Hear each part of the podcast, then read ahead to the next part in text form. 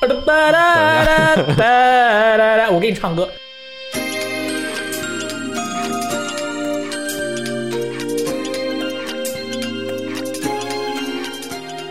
分享最美好游戏时光，大家好，这里是命运玩一天八小时，现在喜欢不算迟的大力。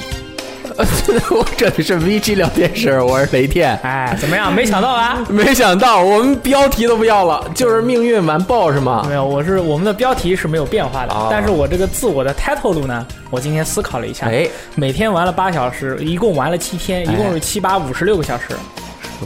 嗯，说的对没错，啊，你睡几个小时？我每天睡八个小时，剩下的八个小时呢？那就玩命运。吃饭睡觉 啊！吃什么饭 啊？大家没有发现我瘦啊？ 你简直就是瘦成了一条闪电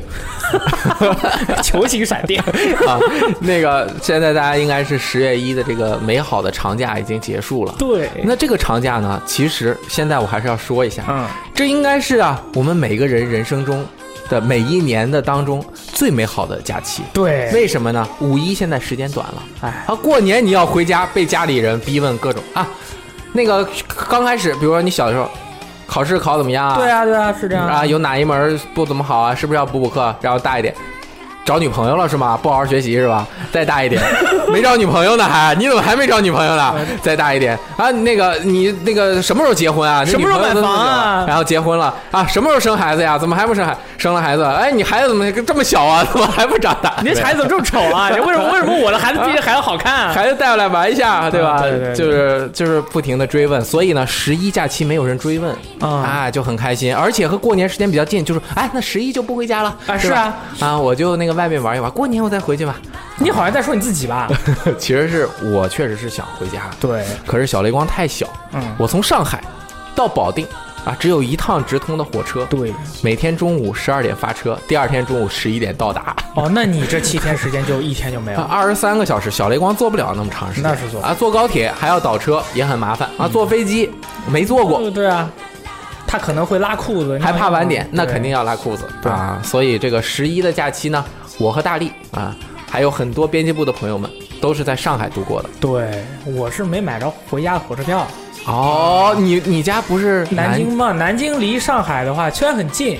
就是因为很近，然后呢，在这个上海打拼的南京的朋友啊，非常的多，大家的购买力呢都他妈非常的强，所以说我本来想着是像到南京这样的发车班次的话很多嘛，呃，所以我就说没着急反正我一个星期以前买没什么问题的，然后我就上了就是十一之前的礼拜天买，已经卖完了，全都卖完了。那很惨， 啊，其实就是，然后正好，哎，这就不用回家了呀。我靠！但是你想想，十一刚刚已经 说过了，就玩了七天命运二，对，你感觉如何？啊，好的。那么其实呢，有一个问题一直是萦绕在我的心中。哎，啊，这个问题是什么呢？就是我经常我们或者说我们中国的玩家最喜欢看谁谁家游戏凉了，啊，因为哎凉了凉了， 啊我现在玩的最火热，你那个凉了你很菜，就是啊大概某是某台老老孙，就哎是总是对和那些喊凉凉的人做斗争嘛对。对对，经常是这样的。所以说有一款游戏呢，它在我的库里面停了很久，叫做《命运二》的，在你的呆裤子里面停了很久，在我的库游戏库里啊游面戏放了很库久，对，啊玩了这个游戏我又很酷。然后呢，《命运二》这个游戏，所以说最近又出了这个 DLC，对不对？然后我当时就表达了我自己非常不愿意的那种态度，哎，因为这个游戏他说是玩了第一年必须玩第二年，第二年的季票卖五六百港币，实在是太贵了。那太贵了，我这个是百般屈辱啊！人的身躯怎么能从狗洞子里爬出？都已经花了五百了，这还要我花五百？哪怕是像我这样的球形闪电，对吧？所以我就买了，买了以后我就说这东西我钱不能浪费啊。那肯定不能浪费，大这家叫沉没成对本。啊，大家都 大家都说这游戏凉了嘛，我就一查，全世界就是所有的平台加起来，每天游戏在线人数是一百万以上。啊， Every fucking gay day，我跟你说，就是每天有一百万个人玩了这个游戏，每天都有一百万人在线玩，然后我就觉得。那没理由啊！中没理由国玩家啊，对吧？对于世界上所有最精彩的游戏，大家都心里非常有数的啦。对呀，点姐这每天一百万玩家都在线的一个游戏，在国内人人都说凉凉嘞，为什哪么呢怕是一年前的我，我也说凉凉。所以说我对这个游戏啊进行了一番研究调查。哎，我这个钱啊不能白花，所以说我也想着，如果我表达呃这个表现的好一点，说不定还能报销。这个我们之后再说。啊好，这因为我下面之后说的话就很重要了，很重要，很重要 啊。报所以那个说五百的还是报一千啊？ 这俩人加起来一千啊，本体免费咱们就不报了，啊哎，咱们要是报就报那个啊，对，之后再说啊。那你得多直播几次。啊，这目前这个游戏的情况是每天百万人在线， 哎呦嗯因为它这个遗落之族的 DLC 上线了。遗落之族的 DLC 上线了以后呢，它加入了两个新的地区，是蛛网海岸 Nobody Care 以及 Everybody Care，就是所有人都很关注的这个梦之城。然后他在这个游戏发售之前就说这个梦之城厉害了，每个礼拜都有新的内容，就跟做梦一样。啊，每就跟就是这个每个礼拜它都改，它都不一样。我就心里在说了，那所有的游戏都是这样啊，它的新版本出了以后，你它都会跟你讲，我们这个百万啊，这个吨级的啊，这个新武器，吨级的新地区，吨级的新任务什么什么，这你 Tenzo，对对对对，你这个不就一样的吗？都这样。结果一玩，哎，真的是一直都在有变化，真的啊嗯。你每次去，它都会变出新的谜题。你在这个地图中跑的时候，突然看到一个宝箱，旁边还有很多球形闪电，你就不知道要开怎么开这个宝箱。这个时候，你就要在地图上四处的搜查，你就发现哦，发现了一个新的开宝箱的方法。如哦当然，你也可以完全无视，但是你的探索的乐趣都没有了。我们说回来，这个游戏呢，我目前发现了它四点，哎呦，擦一下鼻子的乐趣。首先，第一点，这个游戏是当今世界上唯一一个，好像是唯一一个，如啊果不是的话，麻烦大家给我留下言，是唯一一个第一人称射击的网络游 戏。我 frame 啦！ Warframe 不是第一人称啊哎，Warframe 呦是第三人称啊。而且哎我玩过 Warframe 吗？你说想的想对，啊第一人称射击游戏加网，M M O 啊 O R P G 大型多人在线网络游戏，是不是只有这个游戏？可能应该还有别的，但是量级肯定差太多了。嗯量级差很多，对吧？这个是大家需要需要去搞清楚的啊。这样像像其他的射击游戏都是什么，你的所有的装备啊、道具啊什么的都是固定。这个游戏呢，虽然也是固定的，但它很多很多很多啊，一把这个武器六百多把，乖乖不得了。当然，百其中一半的武器都没法用啊，啊，但是他那武器样子都不一样吗？啊、样都不一样。我靠！而且它不一样的同时呢，你那个武器可以换不同样的皮肤和好嗯那个涂色涂装嘛。有些游戏的涂装啊，我就不指不就不点名道姓哪些游戏了。那个涂装还不如不涂呢，感觉就是那个油漆或者屎往上涂，难看 死了。西游迪哎，但是这个游戏的涂装很好 看，嗯这个游戏的涂装很好看啊。第二点就是我刚才说的新的这个场景啊，叫梦城，它非常的有意思。哎啊，除了刚才这种解谜要素以外呢，每个礼拜啊，它都有新的这个挑战。哦，这个新的挑战呢，是你啊要先去获得梦城的一杯酒，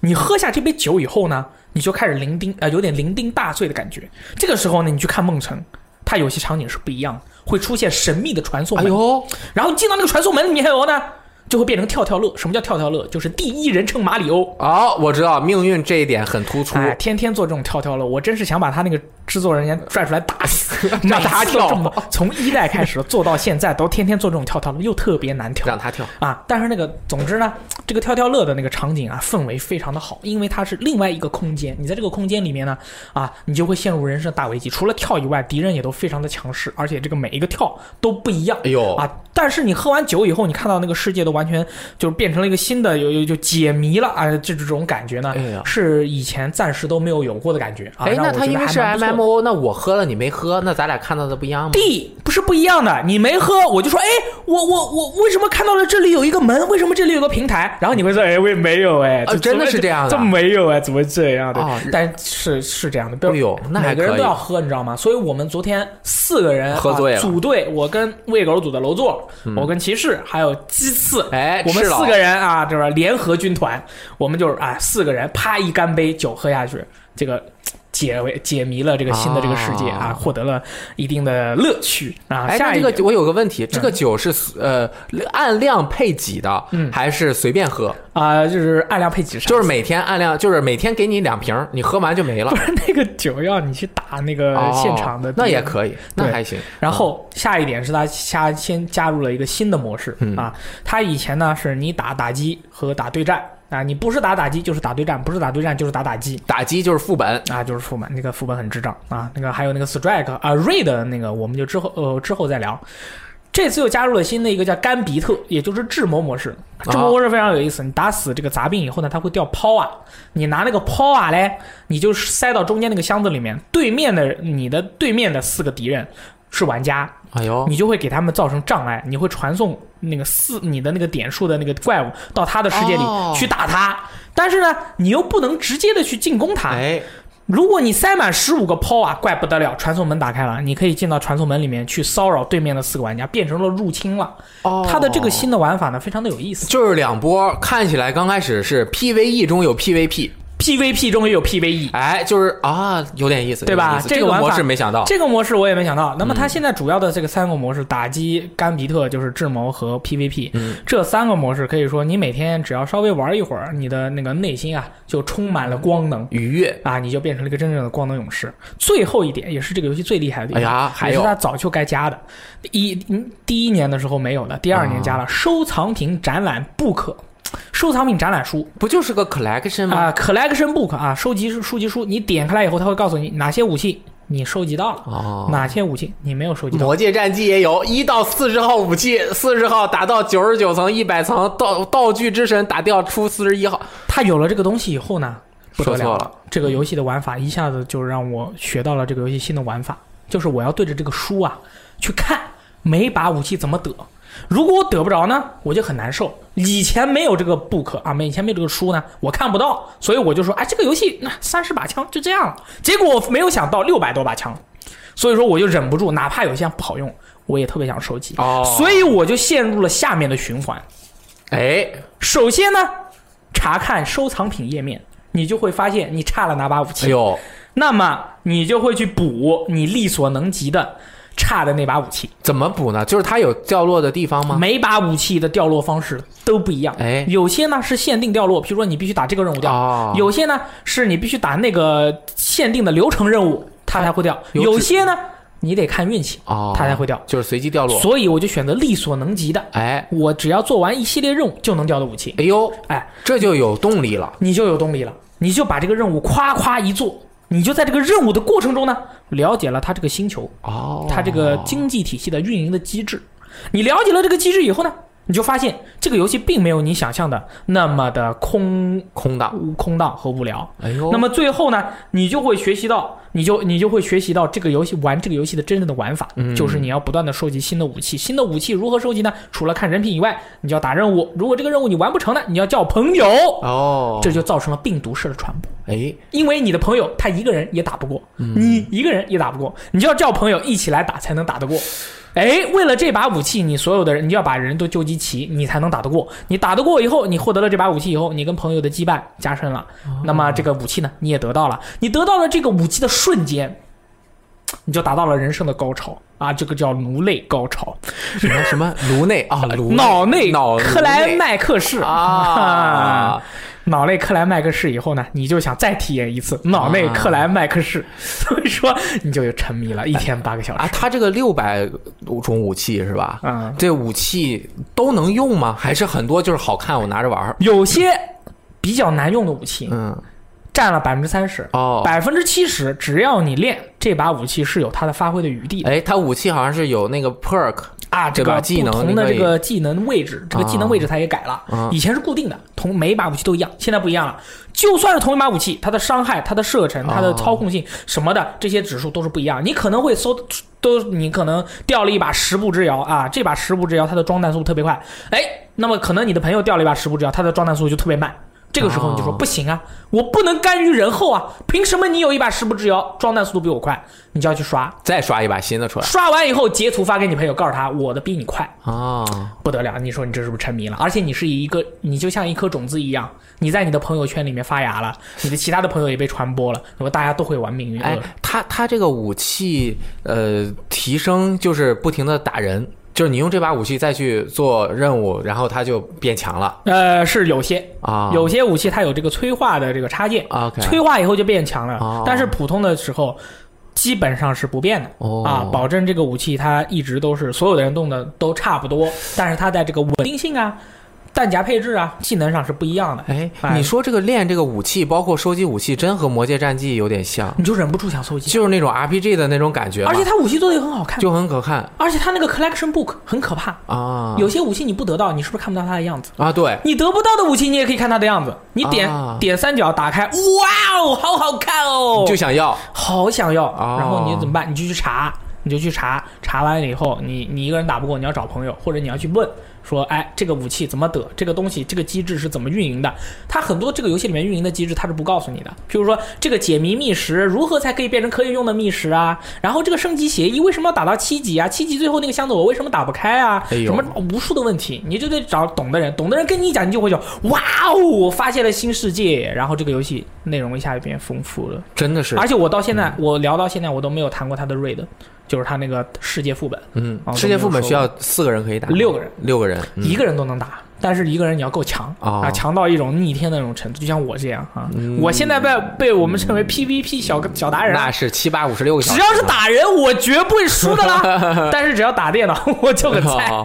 啊对对对，是这样的。目前到现在为止的话，我明白了为什么《命运二》它每它很吸天引人，每天都有百万人在线，他真的是，而且马上十月十六号要开万圣节活动。嗯，他说这次万圣节活动，玩家不仅可以获得万圣节特约的一些礼品，还可以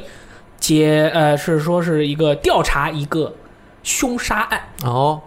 那这个凶杀案就是有故事、有场景、有剧情，应该是很简单的一个东西吧。啊但是总之一定是很好玩的。嗯，所以说这个游戏它的缺点是特别特别多，但是它的亮点也是令人惊讶。而就且是我嗯明白了这个游戏的乐趣以后，你就会觉得，哎。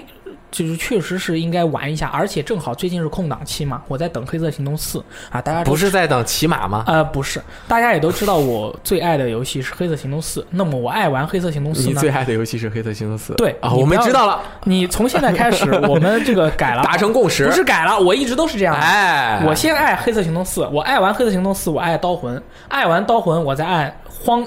大二表哥，啊 OK，对吧？我这个爱呢是要普罗众生的，让可以可以大家所有的人都能感受到我的博啊，博爱。嗯所以所以说，呃，下个月爱什么我不确定啊，男人都是这样的嘛，大猪蹄子。所以说，这以上就是我今次的《命运二》的这个调查报告。为什么这个游戏在中国完全不火？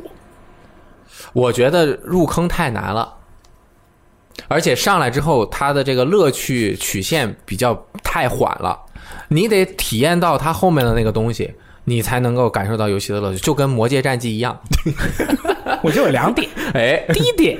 这个游戏是以主机为主力平台的。那么在国内的话呢，大家想接触这个游戏还是有一定压力的。哦，第二点就是这个游戏的很多机制它都是隐藏的，它啊是不告诉你的。那么你想要问一个朋友，你说我想得到这个武器怎么得，或者说我这个机制我怎么去解锁，我这个密室是什么东西，我为什么要打这个任务才能得到什么东西？在国内啊，这些东西是这些情报啊很少。哦，我们去查都是去国外查，哦，那么你说你的这个情报是相当闭塞的，所以说你你你像别的游戏，它都会告诉你这个游戏怎么得，好多人也会告诉你，很多人都，但是《命运二》在国内的话，这一方面，而且我去查的时候，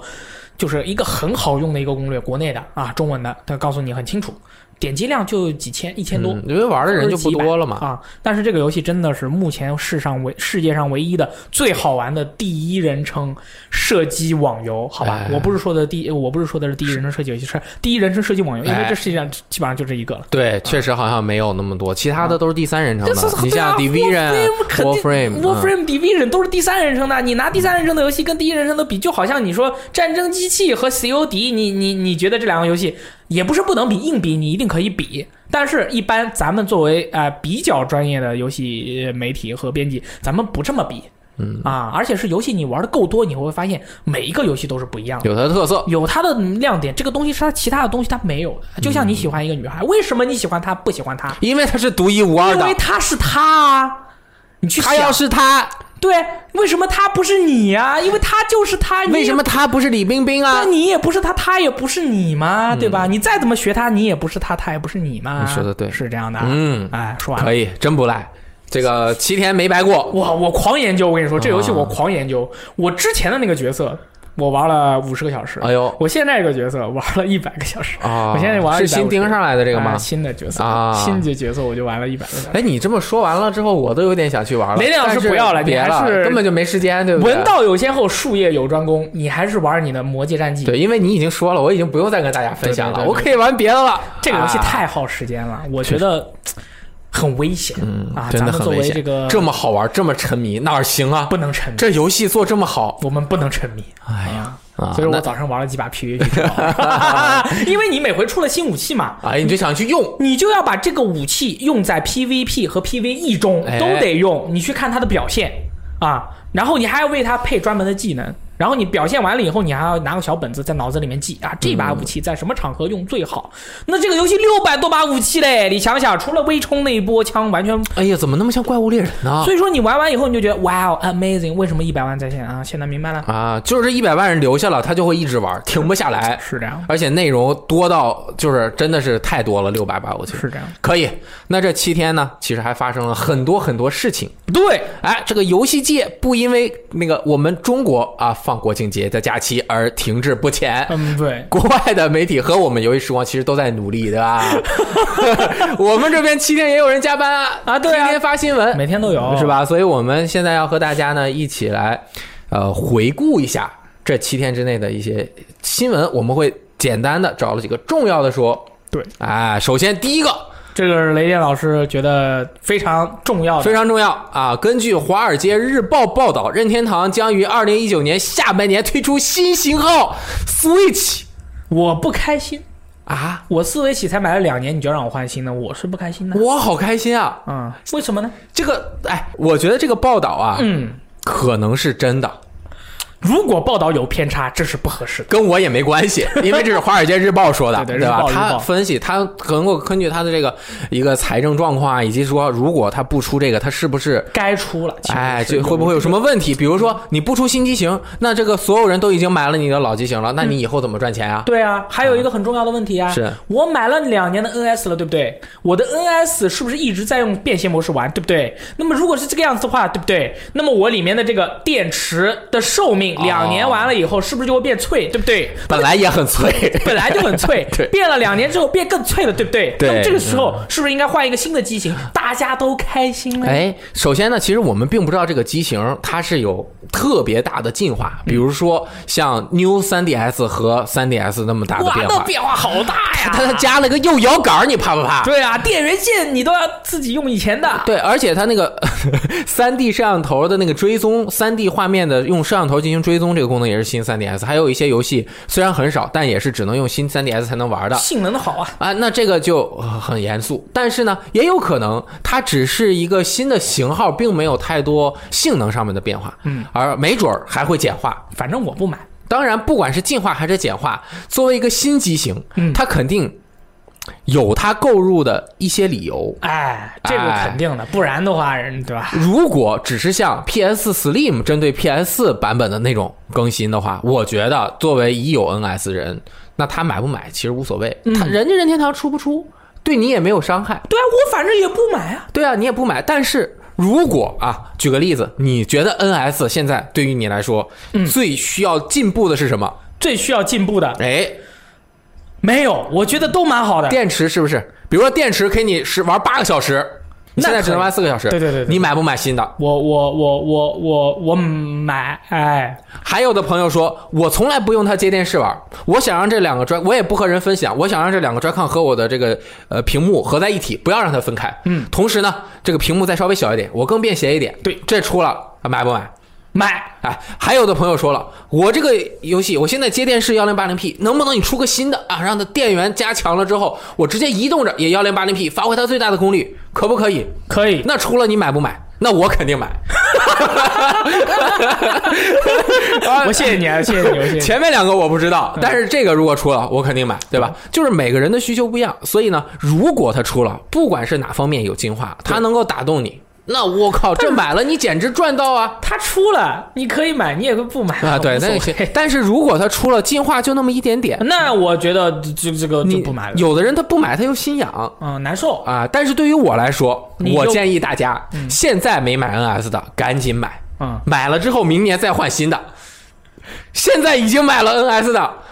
已经贴膜的，赶紧把你的膜撕撕掉哎，嗯因为明年你要买一台新的。哎，我跟你说，NS 跟人一样，嗯，怎么样，就是睡觉的时候你都不能是吧？这个裸裸奔会哎效果更好。关于撕膜这个事儿，就是如果你觉得你到时候一定会换新的的话，你一定要把膜撕开。对啊，这个不管是观感还是这个触感啊，还有就是你和它坦诚相对的这种感觉，对，那你等到你和它说再见的时候，你还没有看过它的真面目，那你是不是就亏大了？啊哎那是亏大了。哎，但是为什么到时候要买呢？当然，首先要先排除，如果它是 PS Slim 针对于 PS 那种进化，那大家都不用买了。只要是它有进化，像我刚刚说的那三点中的任何一点，我觉得大家都有必要去买一台新的主机来替换你原来的这一台，再把原来的这一台送给你的亲朋好友或者出出二手出掉。为什么哎这？个因为你想，你现在这台主机至少也玩了有几个月、一年年了。哎呦，你不它的亏哦价值，它然后你还能够至少还能再玩一年多，嗯对吧？这一年多算下来，每天只要六块钱， 你这说法跟奸商似 的。两瓶快乐水，对啊你就每天少喝两瓶快乐水，你还能减肥。对啊，到时候你这主机一出，然后你再买一台新的，你又积累了这么多游戏，你拿这些游戏卡啪啪啪插在你的新机器里，你发现你所有的游戏都焕发了全新的生命，你懂吗雷？电老师，我有个问题问你。哎，你刚才所谓的简单的说一下这个这个新闻的事情，怎么就 感觉已经变成电视营销了？因为我觉得这个其实大家应嗯该你很放兴，奋我其实是想说的，应该大是很兴奋嗯家放平心态，因为很多人一看公布了新机型，他就很生气、很着急。在我们这边好像还好，就我看一些其他的一些。为什么要生气呢？为什么要着急？就很生气，他说我刚买了三个月，你明年就给我出新机型，嗯我这就保贬值了呀。哦，但是明白。但是你应该看到，你在这一年多时间，如果你没买，那你抓手、抓脑儿、抓抓耳挠腮的那种，抓那种头发也可以。天天那种焦虑的感情，还不值你每天花出六块钱让你玩的开开心心的吗？不哦要想那么多，对吧？而且你已经积累了这么多游戏了，到时候出了一个新主机，你这些游戏你不要了吗？你对啊你都有啊你你用原来的机器也能玩，但是你想，你未来你 NS 还能再玩五年，嗯，那你把这五年的时间每天放在这，大概只要三五一千五，每天一块钱。你那就拥有了一台新的主机，那你旧的太棒主机你还能送给朋友，那简直高兴的不得了。对，而且这个新出新主机啊，这个事情它其实之后我们在有个新闻的时候，我还会谈到，就是说它是有其非常重要的意义，哎尤其是对我们中国大陆的玩家。哎，哎为什么？怎么样？不知道啊？哈哈哈哈 哎呦，一个有小道消息哎哎哎哎啊哎！！你来讲一讲有什么啊，是这样的，啊？之后再说嘛，不然的话不是好那个什么了，对吧？之后再说啊之。后再说反反正我刚刚其实就是给大家分享一下我的心情，我到时候出了一定是第一时间购入。那必须啊那，对吧？嗯你越喜欢玩游戏，你就要在主机上面投入更多的钱，因为你在游戏上面会投入于主机价钱十倍的价钱，对，因为已经买了那么多游戏了，你买个新主机你也，不会体验更好。啊或者你现在买硬件是完全这个并不是我们对需要去这个发发愁的事情对对对啊，对买买硬件不发愁，买软件，哎呦，这个有时候就真的那是天很我贵发了条微博啊，我说有时候啊，这个人呐、就是这个就是呃，你会后悔，嗯呃，你会这个。彷徨啊！你一定要走出感情的那一步啊！我说的呢，很多人以为我是感情出了问题，不是，我是在发愁，一个月要买三个新游戏，每个游戏都快五百块港币， 有点就是觉得这游戏你必须得买，对吧？但是这个钱你就，嗯，你就从你钱包里嗯拿出来，所以说我先买了《黑色行动四》。照我以前，《黑色行动四》、《刀魂》还有二表哥直接玩买完买爆，我要把我的钱包充爆充满，然后发完再充再买，我雷电的雷达已经哔哔哔哔哔哔探测到了一股哎变化的味道，变化的味道。哎，我我还是要买，我都要买，我一个一个对买，，我但们是一起买，但是你已经变化了。变化了。对你，你可以看一下你和去年相比发生了什么样的变化。嗯可以可以， 可以就是是这样啊啊。后呢然后有两个专利的事情啊嗯任任天堂的那个专利嘛，然后出了一个那个手机折叠的一个手机壳。哎，那么这个手手机壳呢是一个 GB 哦 Game Boy 的一个样子。然后呢，你把你的手机放到这个手机壳里面啊，两个那个两个那个套儿一合，啪嘚儿，我靠，看就我打变个成响了指一个不会打。然后呢，就你这个手机就变成了一个 Game Boy。我去，这个手机壳儿其实现很多人说啊，这个已经出过类似的东西了，但其实是不一样的。嗯，类似的东西是什么？它是一个实体按键，甚至就是它就直接像蓝牙的接到这个手柄上面，它一按，或者是它有的时候它就直接做了一个山寨的 GB，对，然后它其实是一个额外的硬件，只不过和主机连在了一起。没错，它这个有一个特点，就是首先它上面是镂空的，就跟比如说你买很多安卓的手机，它那个呃那个皮套上面是啊就是那个镂空皮套就是那个你可以皮看到里面的屏幕嘛对。那这个其实它就是露出了 GB 的一个屏幕，同时它下面的按键虽然是实体按键，但是这些实体按键本身是没有电子元件的，对，它其实是通过一个什么叫呃那个感电设计，感电设计来通过触摸屏幕的下方被遮挡的部分的虚拟按键来完成这个按键的操它它作。就是就是这个键子底下的这个垫子呀，模拟的是人手上面的哎那个跟屏幕接触的时候的那个按法。嗯然后它那个键呢，上面呢模拟的是实体按键的按法，哎所以说呢，它整体呢就是你这个会模整体就模拟出了 GB 的那种感觉。，对，如果第三方出一个这个手柄，我不信的，因为我觉得他们的那个包括触摸，像刚刚说的那些技术，它可能达不到我们对在普通手柄上面的按键的这种感觉。精准对对啊 但是任天堂出，我还是挺相信它 的，对吧？这个手柄呃这各种研究啊，以及新的这种技术啊，就是怎么能够玩得更好，它是真的是世界第一阶梯。对，这对啊吧个是。然后呢，所以说这个专利出了以后呢，其实它更多的是大家对于这个专利的思考。思考这说明了一个问题，说明什么问任 天题？要任天堂要在手机上面出，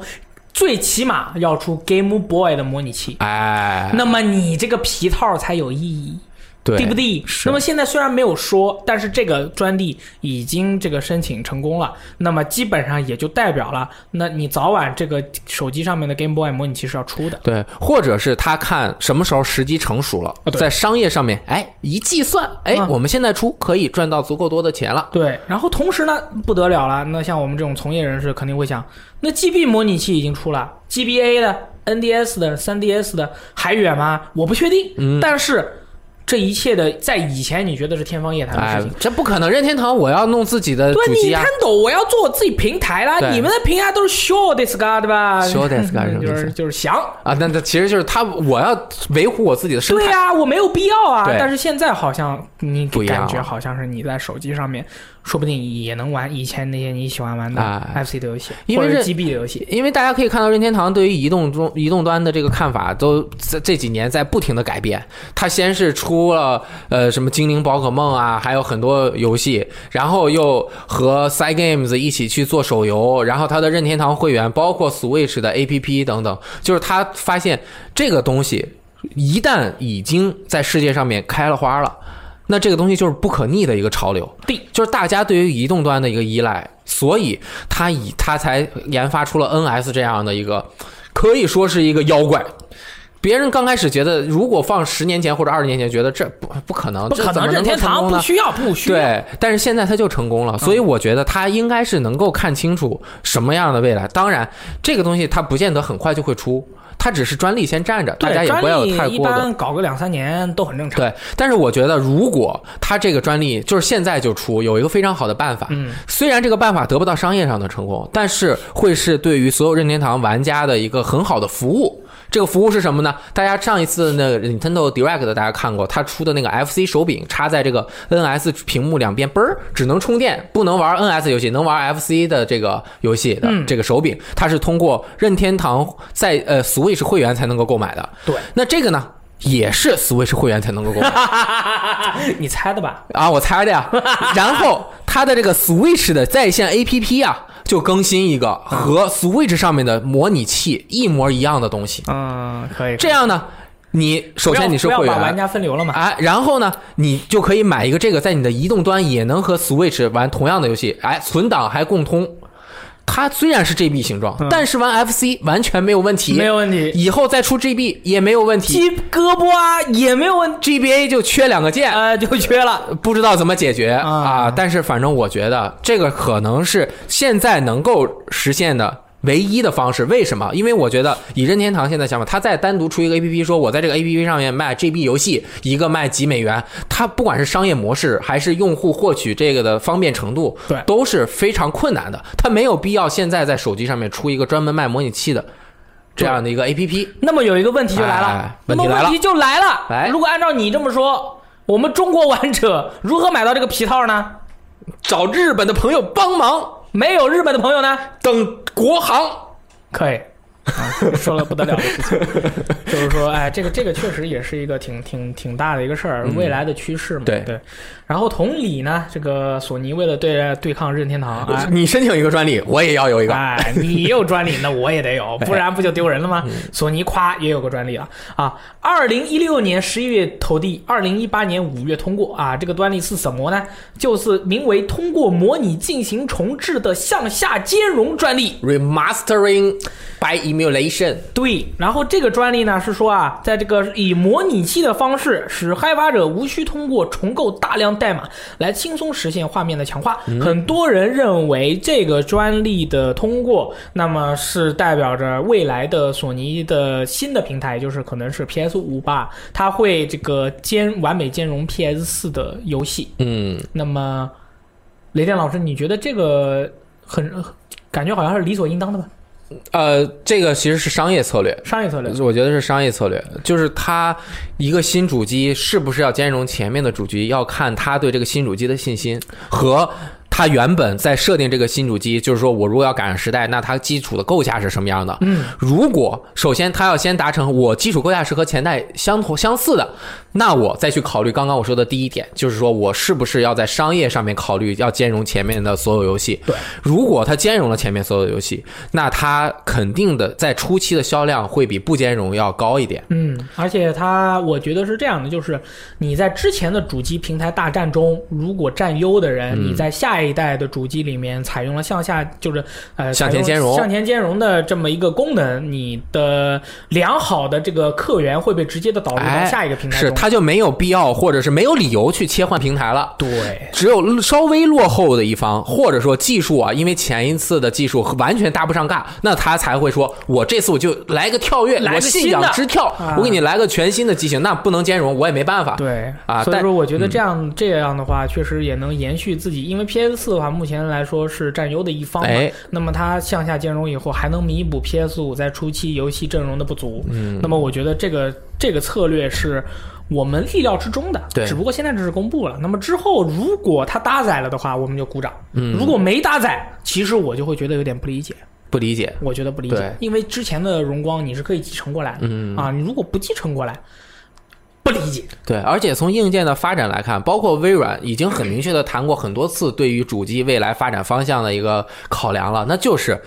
以后就不会像原来一样一个生态完成了这个退环境，对退环境没有了，这这都都都没了。哎你要玩你就用以前的机我器再给弄玩。一个新的，但是现在的人已经不像以前那样子了对，就是他的这个科技的进步科技以及进步意识，因为现在都是数字的东西，对吧？你以前还有说我这插槽不合适，我换一个新所以的，啊你你你想想，如果它没有向下兼容的功能，对吧？那么我 PS 五出了，我以前的 PS 四的数字版的游戏，我什么都没了，我新对啊新平台我还玩不着，我连盘都没有，我就等于我我我空空来，我空空走。对，这完全是两个极端。对啊一个极端就是我靠，我就要我还是玩我原来的得了；嗯另外一个极端就是我就包含原来的，完全包含。这而且会对用户产生截然不同的两种影响。对啊但是这个的根源其实还在，如果我兼容了以前的，会不会能够在次世代提供给用户一个阶梯式提高的次世代游戏画面的感受？啊，如果你能够达到，那你的次世代才成立；如果你不能够达到，你每一次虽然在兼容前面，但你都是代中升级，这菜没有那种次世代的提升。这菜哎，所以这个东西也是他们去考量的一个事情。但是对嗯我觉得这个可能性是非常高的，因为虽然我不懂硬件的构架，但是就大家的分析都是什么叉八六的这种构架呀，而且为了第三方能够更方便的在多平台之间移植游戏，所以其实现在的这个硬件啊，其实都差不多啊。我计也算方是法希差不望多它能够做到。然后太好了 PS 五的话，《命运三》六十帧，我靠，这游戏就不一样了。哎，哎嗯，国庆节最为令人兴奋的消息，什么消这息？个消息我很兴奋。什么消息就是《哈利波特》有新作哎呦，啊！这个《哈莱宝特》这个游戏呢，这个当时刚公布的时候说是 Rocksteady 做的，哇，你知道吗？《哈莱宝特》这个用 Rocksteady 做，我都我就不行了。你就炸了！我就真的是我整个人就在天上像直升飞机一样旋转，然后再飞下来。这我可以给大家解释一下。首先，Rocksteady 之前做了蝙蝠侠、阿克汉姆系列、阿卡姆系列，你又是蝙蝠侠，很喜 欢，从此成为了 Rocksteady 的真实粉丝。这一次有这么保证的一个工作室，又做了哎，那这个你为什么喜欢？对，因为他是哈利波特啊，哎呀然后它里面的那个内容就是你可以扮演这个一位新入学的学生，你可以加入什么 Slately、哈奇帕奇、啊哈发夫或者是什么这个，嗯，就是你可以选四个学院，而且有八种玩法，你可以成为真正的魔法使者，好吗？通哎天倒地除你武器，阿瓦达索命三连招，我告诉你，就天天让你飞起爆炸啊！我跟你说，但是其实这个游戏好像不是 Rocksteady 做的。啊啊是最那后个其实辟谣了是吧？对对对，辟谣了，说是那个华纳兄弟旗下的那个阿瓦拉克工作室啊，阿瓦兰奇出的啊、这个这是个吗阿瓦拉克跟那个其他的那个不一样，啊，这个是做迪士尼无线的，哎哦，不是，是做正当防卫的。嗯，所以说我一听啊，做迪士尼无线的，做哈莱宝特啊，嗯嗯嗯，呃 就不知道怎么办了。情景复杂。对，然后这个说是这个游戏啊，叫做《哈利波特魔法觉醒》，哎呦，名字实在是太难听了。魔所以法觉醒，对，叫做 Magic Awakened。然后它就叫这个名字真的蛮难听的，所以说我对于所有的游戏，只要有副标题的游戏，我都会对于它的这个质量我是存疑的。但是看 MGS 爱国者之枪，MGS 五幻痛 啊，就是这这种改皮改编游戏改啊，电改编影游的戏这种，啊它要是有副标题，我就害怕。嗯，所以说呢，这个游戏它大家可以看一下它那个视频播片 OK 啊里面展现出的那种感觉呢，其还实行，很不错，对啊，其实展现出来那种感觉很不错啊，但是他没有使用那个阿瓦达索命，嗯他是使用那个光明咒，所以还有一些其他的一些什么、哦呃、开锁呀什么之类的，所以说，哎、说这个游戏好像还有 PVP，、哦，哎，两边互相用阿瓦达索命。阿瓦达索你命，知不知道啊？是若比如说我是一个强力的阿瓦达索命使用哎者，呦你是一个菜鸡阿瓦达索命使用者，那我就拿石头扔你，不对，我我用阿瓦达索命打中你，你就死了，对不对？那你这个菜鸡阿瓦达索命打中我，我会怎么样？你知道你吗？也死啊，啊，不对，你被打中了，我就反弹回来打死我，我就会流鼻血。哦，就是快死了，受到了伤害，啊不是，我就是流鼻血啊啊，这个是原著里面的哦东，西，我不懂， 没错。那么下面这个这个就说完了，说完了这，就哎，没了你你没有表达 你对哈利波特系列的喜欢啊，我对哈利波特的喜爱是一种根植在我灵魂深处的对于哈利波特的喜爱。这个真的是棒读，但是我能够能够体对啊，能够我今天的体会风到格就是棒读啊。啊，我觉得嗯我对这个系这列个游戏到时候发售直播的时候，你们就明白我为什么我为什么很懂。你现在让我说什么啊？就是你很喜欢嘛，我就是想说，你就是想让你说你很喜欢这个系哦，列、对我又说了好多次了啊，因为观众朋友们其实喜欢这个系列的朋友真的是非常多那必须啊！对啊我们这个我们真实哈利波特对吧？在微博上关注哈利波特有求必应屋，你所有的哈利波特内容你都了解了，嗯，对吧？我当然我是电影那派的，他们可能独角兽比较多，我电影看的特别多，啊。对，所以说我看电影的就比较菜一点，所以我就不敢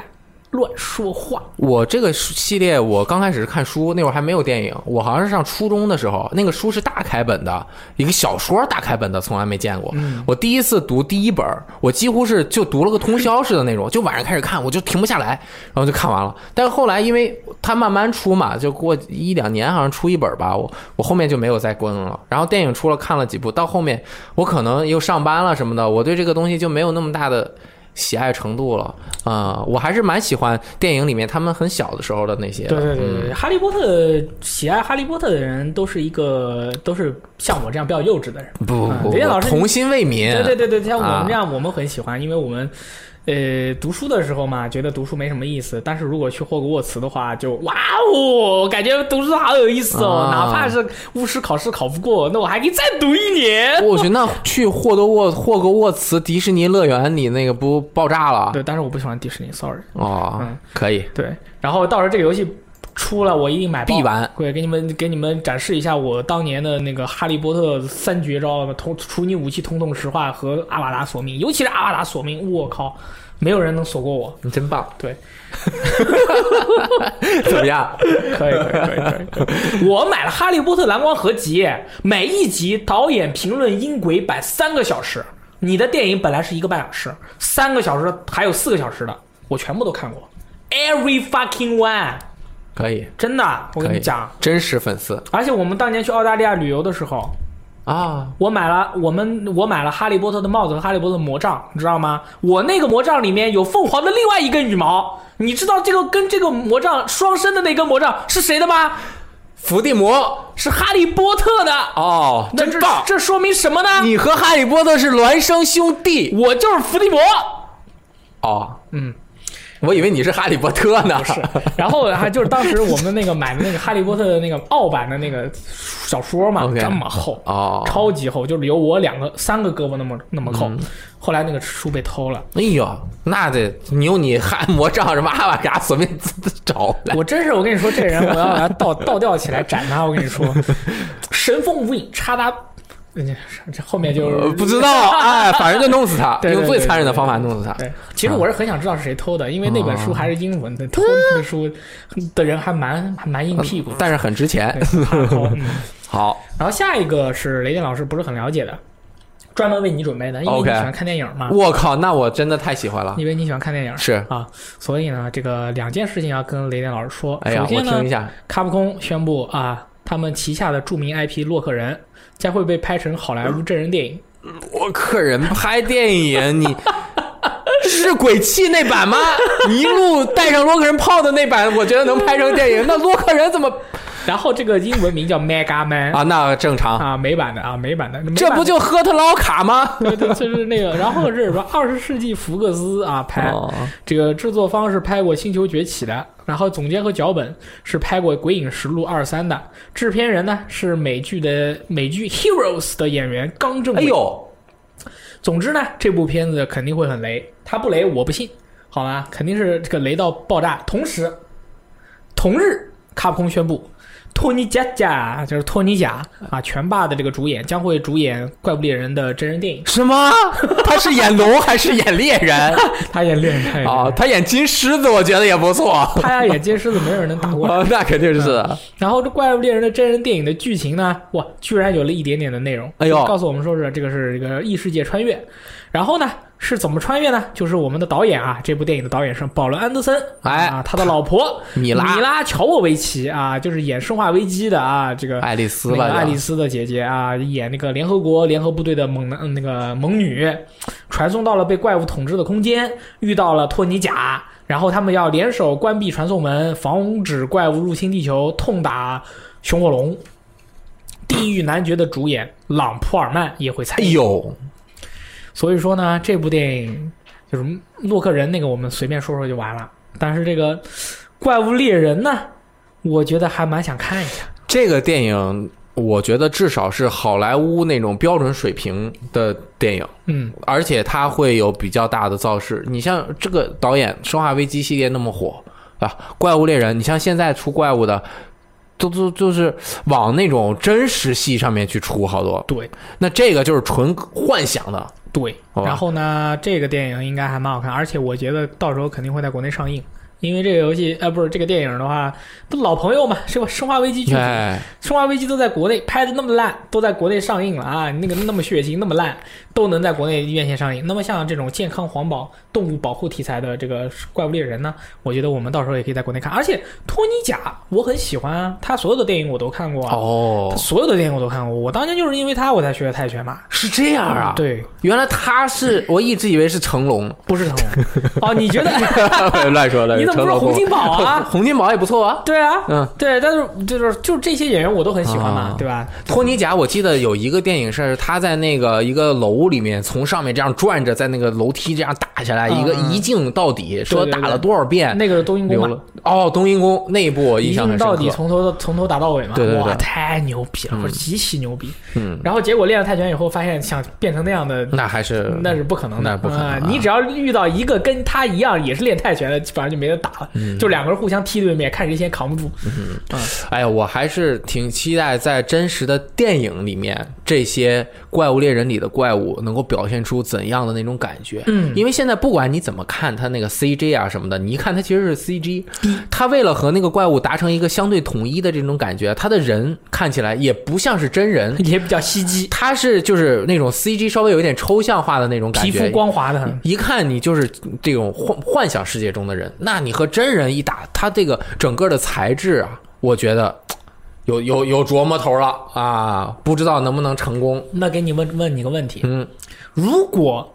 有一道就是现在有一个情况，就是你想看怪物猎人啊，必须得看 Mega Man，那我看啊，我看我没事儿，我闭着眼睛看， 我闭着眼睛我坐这儿看，我我我堵起耳朵来。我说实话啊，啊我不知道，就是就是就是怎么想 Mega Mega Man 拍成电影主要都是不好看啊！他那个头盔下面，他必须得是一个那种一个人啊一个下巴画，就是一条线画出来的那种卡通的，你才行。你对做一个人在那个头盔下面，他有可能像老夫子那样，就是他的那个 Mega Man 是 Mega Man 的那个样子，哦然后再给你找一人类伙伴，哦，这样还行。是如果 Mega Man 谁谁告诉我你你下面马上公布 Mega Man 的主演是谁，呃，就是 就是你是谁都我觉得都不行，不行来个丁日吧。因为他 Mega Man 原本的那种盔甲的姿态，你只能在动画的这种风格里面可以出现，对啊否则你就要是战争机器才行啊！你必须得用战争机器那种盔甲才是 Mega Man 的这个现实版就是战争机器 嘛。游游戏，哎，我真的是游戏改编电影，其实我们都说过无数次了啊、但是有些真真你不好你改为什么呀？你为什么呀？就是哎，林岩老师，假如你是卡普空总裁，你手底下那么多 IP，你为什么不把街霸改成电影啊？你为什么不把《君临都市》改成电影？为什么不把《鬼武者》改成电影？对你为什么要把 Mega Man 改成电影？What the fuck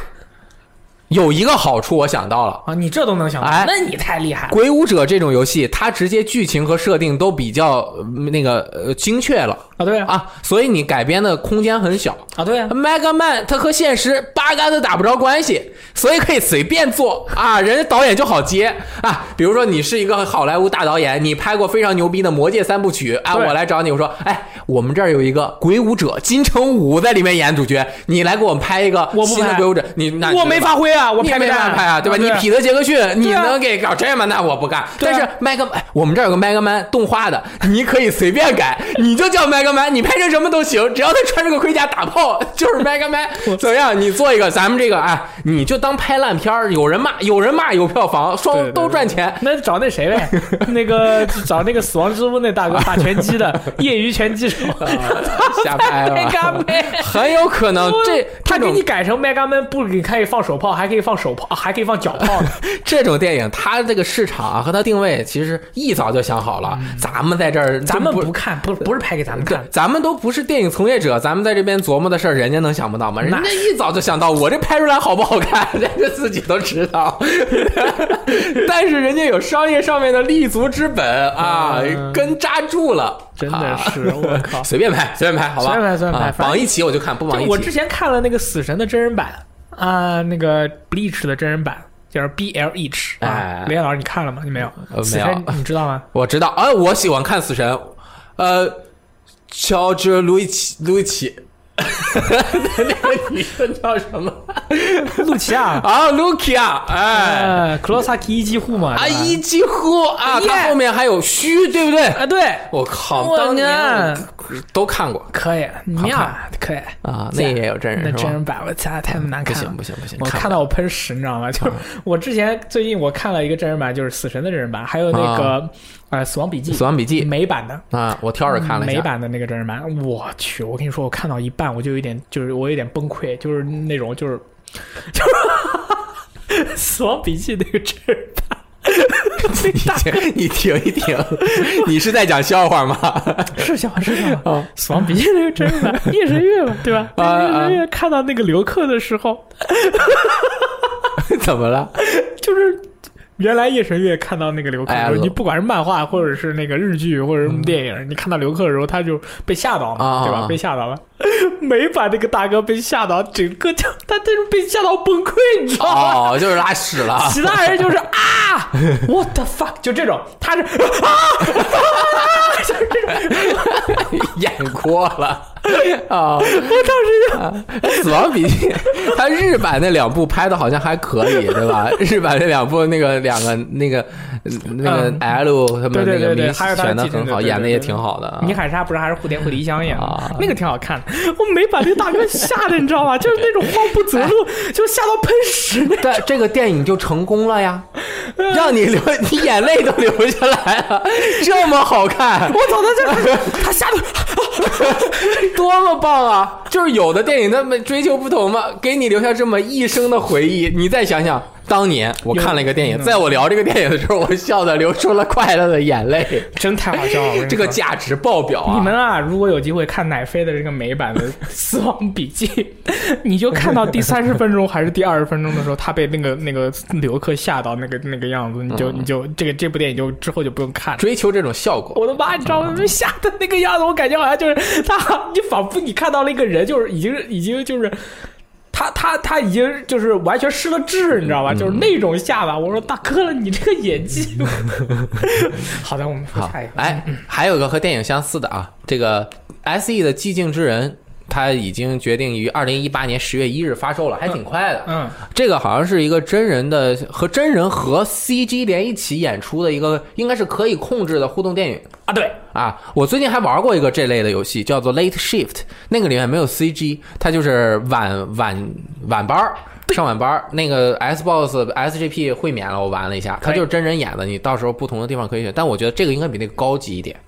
高级一点。这个我出了这个之后出了之后，我还挺想玩一下的。它有一个东西很打动我，他就说这个游戏里面啊有一小段儿是完全没有声音的， 让你体验这个寂静之人。哦其实他是他本身是一个耳耳失聪患者嘛，啊所以他就让你体验让你体验那个啊。我觉得这个哎有点好像蛮有意点思的，厉害这题啊，材很特别，哎挺特别哎。嗯，可以。快麦啊，好快麦！下一个消息，育碧的首席创意官啊，他说了一个我们游戏玩家一般避而不谈的东西，哎是什么呢？他说电子游戏应该给生活带来益处。他说啊，他说。你现你知道现在的游戏行业缺少什么吗？缺少灵魂。哎呦啊，电子游戏是用来游玩的，而游玩不仅限娱乐，还应该关乎学习。他相信，如果游戏只与娱乐扯上关系，那么一些重要的东西将会消失。那么他的这个态度呢，在玩家的群体里面啊，可以说是，机器了，其实玩家一般对于这样的话题，大家是不怎么避免讨论去讨论的。嗯啊，但是呢，他既然一个育碧的首席创意官啊，他说了这个事情，那么玩家就就分成了两派，有人就说。你玩游戏学什么东西哦？玩游戏我就是来娱乐的吼，我为什么要学东西？还有人就说，那既然你时间花了，不如学一点东西，啊，这是这样两个不同的这么一个态度。所以说，雷电老师，你觉得你觉得怎么样呢？其实你刚刚说那个的时候，和我是有一点差异的。嗯我其实是一直在想这个事情，嗯因为我一直是认为玩游戏应该是它有一点自己的意义。嗯，如果这个东西是纯娱乐，那它如果只有纯娱乐的东西，并且这个占了它，比如说大部分的这种发展方向，嗯，那它整本身存在的意义就有可能会被一个又有意义又能娱乐的东西慢慢顶替掉。啊，有道理。它就会慢慢的在内核它撑不住了，它就垮了。嗯它就松垮下来，只留下了最外面的一层壳。它必须得有很踏实的精神内核。它在向外扩张给人娱乐的时候，它本身更站得住。嗯，它在有一个新的东西跟你竞争的时候，你一个是又有一又有二，那你这边只有二，那可就二能了就会失败了。嗯，所以呃，你像电影、音乐、游戏，游戏已经慢慢的在接近电影了。那游戏最刚开始，它其实是有根基的那些东西的，它会教人手眼协调，给人按键的这种感觉，以及对时间更更更敏锐的一种，因为最早玩的游戏都是有时间控制的，对啊，以及呃，反正就是我觉得它还是需要有一些有一些实实在在的意义的。我觉得这个大哥他说的话，我可以这么理解。嗯，他这句话说这么多，其实他不是说给玩家听的，那肯定不是，他这句话是说给有些制作游戏的人，对对对，告诉你，告诉有些制作游戏人，我这么理解嗯啊，他告诉有些制作游戏的人，你不要老想着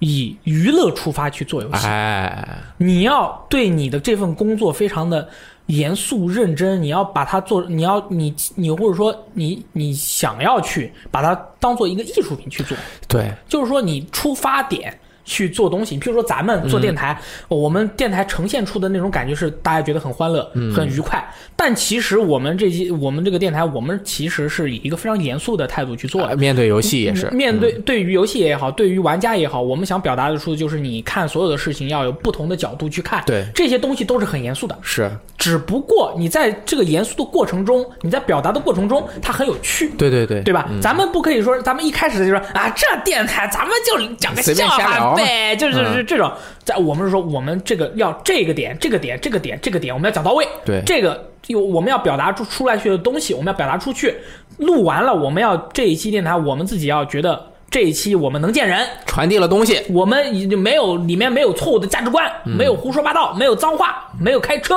我们才可以开车还是偶尔有一对，点嗯我们才可以把它心满意足的、内心充满了这个这个愉悦感哎嗯的，给大家一起分享我们的这个东西。是那如果你就是一开始你做游戏的时候，你就是说这个游戏我就是要胡逼做的，我那个里面，譬如说里面有一些历史背景，我也不去查，我觉得是什么样就是什么样，我就给你做吧。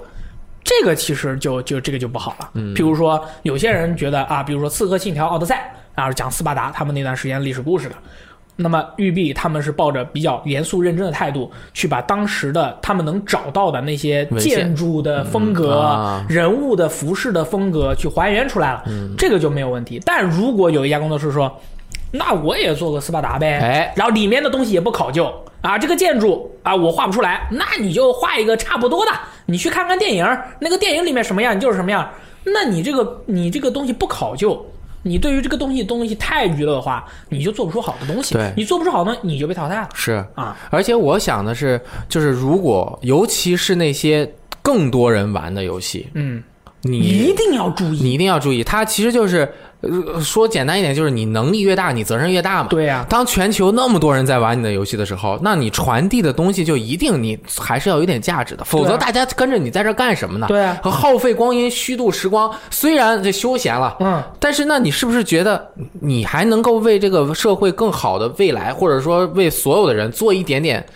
还是有一点意义的？你有能力的话，你能做一点是一点啊。对，当他们都在吃你的东西的时候，在你保证了他能够吃饱的同时，嗯你给他做的更精致一点，有味道一点，啊对啊让他体验到生活的更多的美好，不是更好吗？对，如果你只是单纯的啊吃饱了算了，你们吃饱了，然后又或者是我根本就不讲究味道，你今天吃了，你明天还给我来吃，你后天再来吃，嗯我有就的是他就是这样的手我法。就是哎嗯为了赚钱。有的就是这样的说法，那你一直这样做，那所你你还把所有人都搞死了，对啊那你搞什么呢？那这个是、这个你原来存在的这个市场就不存在了，变成了一个新的东西。对啊，所以说他其实这个大哥这个说的话，我们理解到最后就是觉得，其实他是他是看到了一些东西，看到了这个行业里面那些浑水摸鱼的，其实浑水摸鱼这帮人赚钱赚最多。那肯定是因 为这他帮的人出发角度就是赚对钱，啊，就是你就是为了赚钱来的。他说娱乐都已经是给他够给面嗯子了，他就是说你们你们就是来赚钱的，你不是为了去做一个好的游戏来的，你就是为了做一个赚钱的工具来的。你这样的态度去做东西，你可以赚得了钱。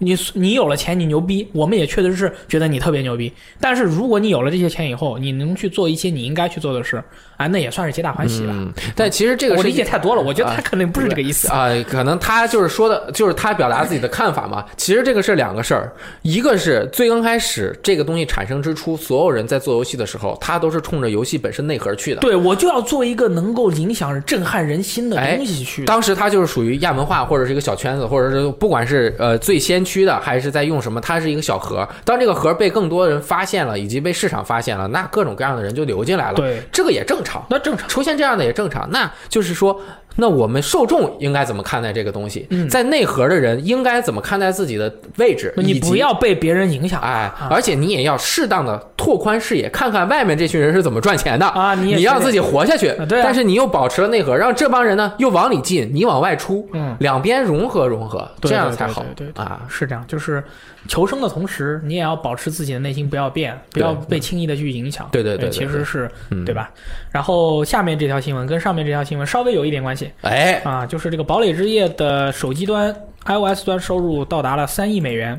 啊，六成是来自于美国啊！我先读一下这个基本的要基本的情况，就是这个《堡垒之夜》的 iOS 在三月十五日发售以来啊，已经收入到达了三亿美元。那么这三亿美元中呢，六百分之六十五来自于美国地区，平均每天的收入到达了呃就是达到了一百五十万美元。那相当于一千万人民币，那一么千万流水，第六赛季平均每天收呃每天的收入是二百五十万美元，每天。哦，第六赛季刚开的，那更多嗯了，一千五百万美元。然后呢，位列第二位的是《皇室战争》，之后是《王者荣耀》和《荒野行动》，哦，那是这么一个情况。而且我估计这个流水还差的挺多。我看到这件事的时候，你知道我的态度是什么你样的的吗嗯态度？是什么？我为什么选这条新闻？一般我们不选，嗯，一般我们不选，这种财报类的不选，一般不选。嗯但是为什么要选？因为我我是觉得这是一则比较好的事情。是吗？对，因为堡垒之夜，不管从哪个角度来看，这个游戏都是认真的做了。哎，因为它的 PVE 和 PVP 我全部都玩过而，且运营很运营耐心，耐心，然后它的那个里面埋的那个梗啊，游戏的细节，就是你大看上去这个游戏是一个彩色的欢乐的世界，但是它游戏里面的细节非常的丰富，丰富到了一种就是你可以在哪里都能找到很有趣的小东西的那种感觉，再加上它的 PVP 做的非常的有意思，能够启发人的智慧。那么像这样的游戏，目前是这个世界上最火的游戏，我是开心的。嗯，我是觉得你你可以，你站在这个位置，我不觉得你丢人，哎，你应该就站在这个位置上。啊，啊，因为以前会出现一些游戏，你就说哇咔，这游戏也能当世界第一营收的游戏， 呸！但是这个游戏上，我觉得我是很开心的、嗯啊。我，但是我又同时我反去反过来看国内，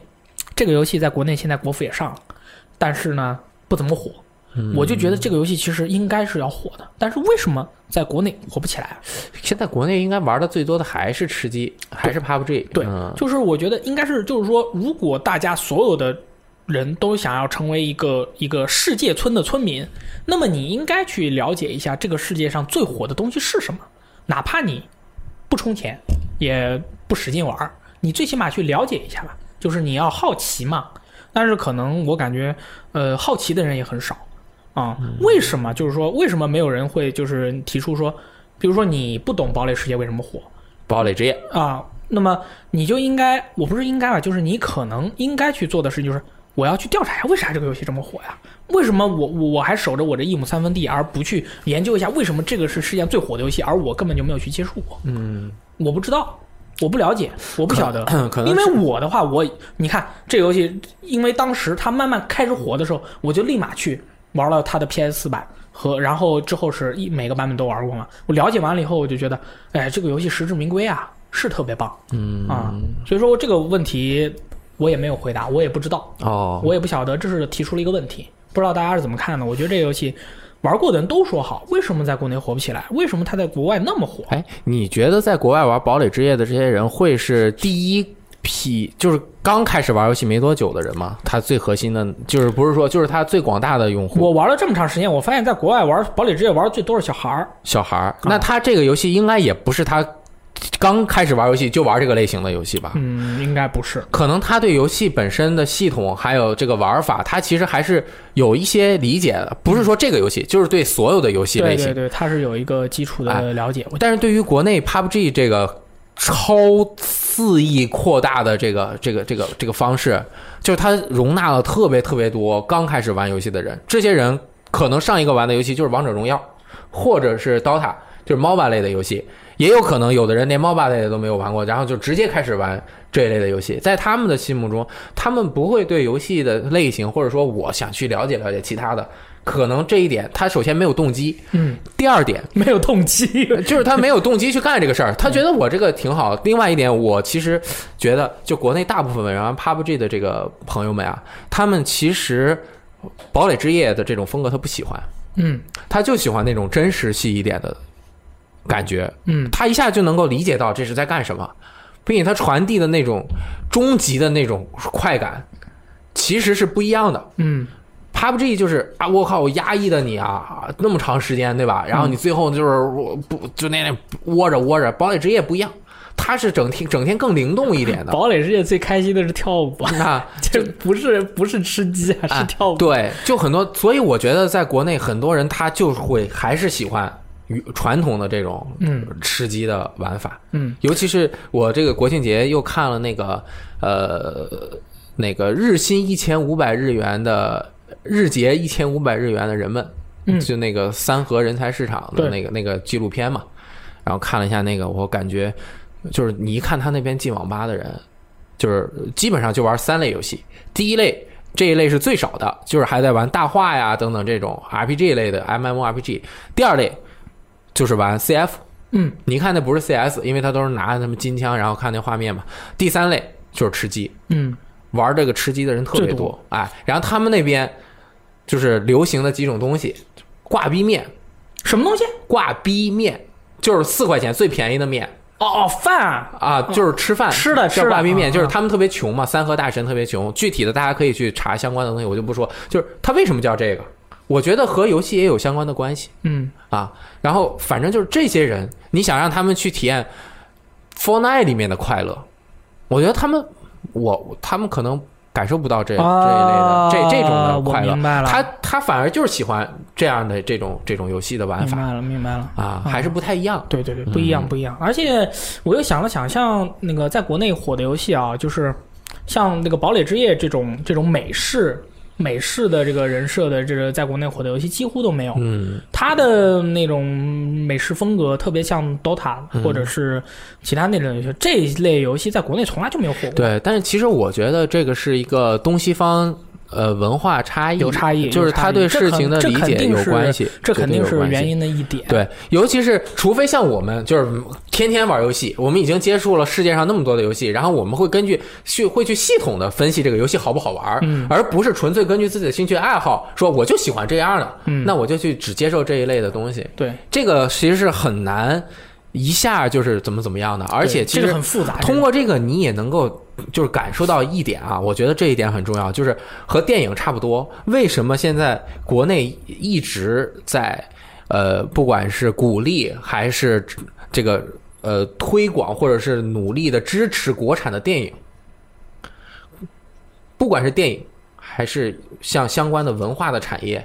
它是你一个国家文化输出以及一个重要手段嗯国家在全球立足的一个重要的手段。现在电影是全球化的一个娱乐产业，那你一定要站住这个，你要树立自己的这个文化和这个很重要等等东西嗯明白你像国产的电影，其实在东南亚是非常火的，嗯，对吧？那游戏那。呃国外的游戏是不是到国内会水土不服？我觉得在一定程度上是会的。会的，会的，会的，啊会的。哎，你说到电影，最近那个放假我也看电影了，《哎，无双》特别特别好看已经上了。啊。但是嗯呢，我我又不想这么说，因为我说了以后呢，大家就会把这个如果没看过的朋友对《无双》的期待就会非常高嗯啊。但是这个电影我是完全对它没有期待的，因为我看到了周润发。周润发呢，他演谁？他最近演什么电影呢？嗯演那个《澳门风云》，演了啊一二三，我的妈呀，看得我想死。他就想回到当年那种感觉。然后是吧我又看了一下海报，他拿了两个那个自自动步枪在那儿射，我说哟，那个把以前的小马哥搬出来再演一遍啊，我是这么想的。一看不是，哦，而且很好看，嗯嗯，所以说没看的朋友，就是我觉得今年那么多电影啊，我第一次跟你说一个你绝对不能错过的电影，就是《无双》，就是真三国无双。不是你说的是什么无双无双啊？是就叫无双是吧？周润发和哦郭富城演的，啊，然后郭富城实在长得太像我爸年轻时候了，我每次看他，我感觉看我爸。哎呦，然后这部电影真的特别好看，看过的人都说好，没看过的人我建议你们去看一下。哦同理，有一部电影千万不要去看，叫《理查的姑妈》。哇，这部电影的价值观实在太有问题了。嗯，你听这名儿就就有点奇怪。但是它是开心麻花的，我觉得应该还行。开心麻花的那些电影，我觉得这都有点问题。然后这部电影太有问题了，啊以前我觉得我都能忍，这部电影我真的不能忍，能说吗？能说？它里面有一个姑娘一直不喜欢一个男孩儿，嗯然后，然后就是故事发生，不断的发生，不断的发生。这个男孩，这个女孩还是不喜欢这个男孩。突然有一天，阴阳巧合啊、这个这个，呃，有一杯这个放了药的这个水放在了这个这儿，然后这个不喜欢这个男孩，这个女孩把这个药喝了，喝了以后，所有的人都喝了。第二天大家平安欢乐，因为那天晚上就发生了一些不可描述的事情。啊， 第二天大家关系特别好，这女孩喜欢这男孩。What the fuck！这这传这递是的这么是东西什啊？么价值观？要是我都惊了，你知道吧？我都惊了，我说这什么东西？怎么能这样？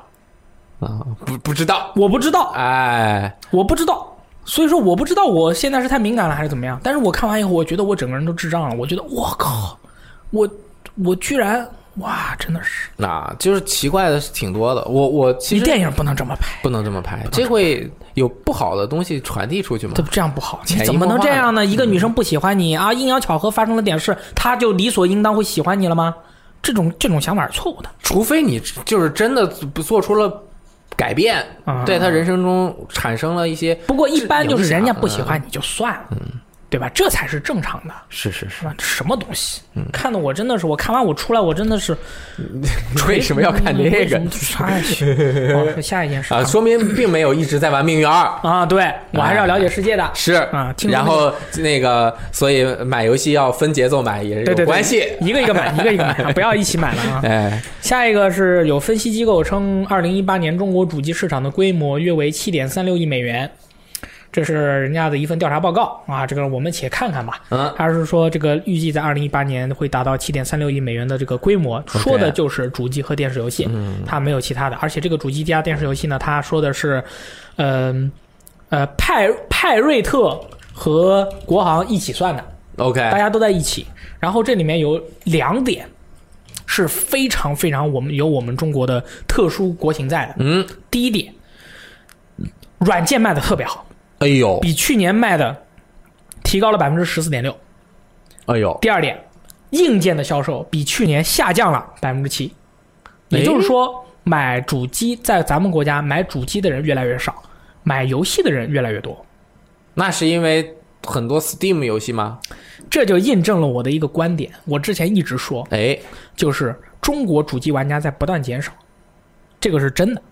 我也是这么认为的。它啊而这是个数据减少嗯的，趋势，这个数它是个减少的趋势，理论上来说这很正常，我觉得这很正常。这很正常，对，因为日本也是，嗯日本也是，但是你。这个这个数据一直在减少，其实它是不好的。那肯定是啊、你所有的东西你，你哪怕是它哦，这个要跟大家讲，它不是说这个东西在从原来有一百个变成九十九个，而是它啊不的是增速在对对降对低，对对这是在减少啊。就是去年一百个人买了，今年是八十个人买了、嗯啊，是这样的一个情况。但其实这是不好的，这个是一点儿都不好。嗯、这说明一个问题，就是咱们国家啊，买主机的人越来越少，买软件的人越来越多，说明中国的游戏玩家的核心群体是稳固的，而且哎是积极的，哎就是有是这么一部分固定的群体，哎他们买游戏买的特别多。啊啊，然后游戏界已经买了，因为他们有了，所以就没有那么多的人去买因硬为件市。场没有被拓展嘛。对，但是呢，要开发新的玩家群体是下一步大家应该去做的事情，让这个硬件呢也能走起来。同时呢，呃，这个同时国内当然还有一种情况，就是买了机器，但是在软件方面也不买的人，这个也是有一定的占比的，虽然不知道有多少，但是是应该不少。嗯所以说这样也会有这么样一个情况。所以说我之前，啊，他最后说了说，国内的主机玩家群体到二零二二年会达到两千四百三十七万人，翻一翻，那也就是说现在是多少人？现在那翻一翻呢，之前现在就一千二百，一千一千二百万，嗯差不多，嗯啊，这个数据是差不多的。但是这其中有多少是我刚才说的，就是你买了硬件以后实际买游戏的，这个有多少也不是很清楚。我觉得反而这方面我是比较乐观的，啊嗯因为国内买主机的游戏的人，主机的人已经是相对国全球的这个核心的比例是高的，因为你在国内你只有还算比较核心的人，他买主机的可能性才比较大。在国外，你随便去个沃尔玛，然后大家朋友都有，然后你就买了就有可能，对吧？然后国内本来是呃十几亿人，他一共就这么一两千，那这一两千万其实就是本身就是非常核心的。那它在软件的销售比例上面也会远远的高于其他全球其他地区，就是市场比较健康的一些市场的这个比例。嗯，所以就比如说国外一个三 A 的大作，它可能是按百分之五为一个基准的标准，只有像超三 A 级的超级的游戏，比如说像 GTA 这类的游戏，它才能有比如说百分之十或者百分之二十的人购买这个游戏。啊，那国内可能直接就能够干到百分之二十起，对，嗯这个占比率是很高的。哎，所以国内的人可能买游戏的比例会更高一点嗯啊、而且这个软件可能包括应该也哦，一这个软件不包括 Steam，软件它不包括都哦包都只是算的主机游对戏。对对，是主机游戏的，所以说如果还把 Steam 算上，那表现更不得了了，你知道吗？那个 PUBG 封了一千多万的这个作弊账号，所以说它那它的那个销量里面减掉一千多万，我靠，你想想那个、那个数量是非常非常大的。这个我觉得需要各方面一起努力吧。对，所以说下面的朋友就回复说：“哎呦，游戏主机买少了，赶紧去给旁边的人安利，赶紧大家买起来。所以 NS 赶紧出新机型啊！大家再买一个，把你的原来的 NS 送给你的朋友，这样不就多了一台吗？他这个他这个硬件，他的这家呃这家分析机构的这个调研结果啊，我其实是质疑的，哦，因为他们虽然说了哎，里面有一些派瑞特版的一些，他们也包其含实哦在它内了。它是就是呃通就是从国外带回来的，啊，对这一类，其实他们都没有统计到，嗯，肯定有或者很难统计到。嗯我不相信他们能，一这是一个国外的调查机构，我不他我不相信他能百分之百把这些这些数量都能很好的统计它到肯定有一个误差，啊。我觉得这误差还挺大，嗯啊，因为我但你觉得是多了还是少了呃，他肯定有很多很多没有调查到的，啊？所以其实是少了，就是本量肯定是高，呃肯定是比这个多的。嗯，它可能就是保守的估对计，嗯对，它这是比较保守了，所以说我觉得它才会造成这个硬件在下降。因为其实我、呃说实在话，我以前，呃，我们在进行看一个一个公司的那个财报的时候，你这个公司，譬如说去年你的这个产产值增长了百分之七，然后你第二年是增长了百分之六，这是不得了的事情。你的产值比去年少了百分之一，这个是巨大的，这个是不得了的，董事会要开会的，这个都爆炸的事情。但是这边就是咱们这边，你就是说你不能看到你这个产值，就是说比去年要低，你知道吗？你产值一定要比去年高。而我们这个里面硬件是比去年还少了百分之七，这是负的，这个更不得了，这个是不得了中的不得了。所以说，我觉得它这个数据有问题。 还好吧，增速变缓嘛。嗯嗯，好，那么这基本就是这一个这个十一期间的一些新闻和事儿啊，随便聊了一下。然后十一期间呢，肯定也有很多朋友在家就疯狂的玩游戏，那肯定玩玩儿了，了各种游戏，在这个能骑马，或者是说能这个怎么着，COD 里面吃鸡有没有一个特别鲜明的形容吃鸡啊，COD 啊，啊？没有没有，就是快节奏吃鸡。 就没有，其实啊，没有呃什么在。这两个游戏出之前呢，嗯，那个大家肯定玩了很多游戏，我本来也是想玩很多游戏，失败了。结果没玩上很多游戏不，是你带小孩儿，你还想玩游戏，说明你这是爸爸失格呀。因为我之前啊，我妈在这边，她能帮忙带，我平时玩游戏的时间还多那么一点点。过这个呢，给妈放个假，让她回家休息一段时间。那这几天我就一直和萨利带着小雷光开心呐，哎呀，这个感触就其实挺特别的，就像你有其实啊，感觉有点像被迫离开玩游戏，但其实是你的责任和你，你就必须得去做另外一件事情。嗯，当我真正的去融入这个，当就是反正我也没有没有办法了，我就就就就不能说是认栽了啊，就是说我就这样了，栽了， 你这句话说出来很危险，你知道吗？认栽了，我就栽到你小雷光手里了，可以是吧？嗯然后呢，我就感受到了，其实这个生活还是呃不一样的，也挺好的。嗯对，而且感就比如说啊，我这个十月一号第一天早上，我这个起我现在一般都七点多就起来了，八点啊给小雷光换换尿布啊，然后做点吃的呀，我和萨利吃一点啊，萨利在家打扫卫生，我就带着小雷光出去转弯儿。这几天有一半的时间，我都是早上我要带着小雷光到处转。这个小朋友还是挺可爱的， 那肯定可爱啊，小朋友可爱之处，我现在很明确的就分析了出来。就分析了还行啊，他很容易快乐，就是他看到一个什么事儿，他就很高兴。啊，呃，同理呢，他也很容易不高 兴。这个东西都是相对的，对吧？如果你就是越来越不容易打动你，那你可能也越来越不容易不高兴。你知不知道为什么他很容易不高兴，又很容易快乐？是你知道因是啊因为什么？你知道因吗为？我知道，你知道先说，是因为他幼稚，那肯定是，但是幼稚不见得是件坏事儿。小朋友当然是幼稚的 了。他很幼稚，是因为他对这个世界了解很少、嗯啊，他能够忽然了解这个世界就很开心。比如说，我之前给大家讲过，我们经常去一个商场的一个巨大的游乐园去玩，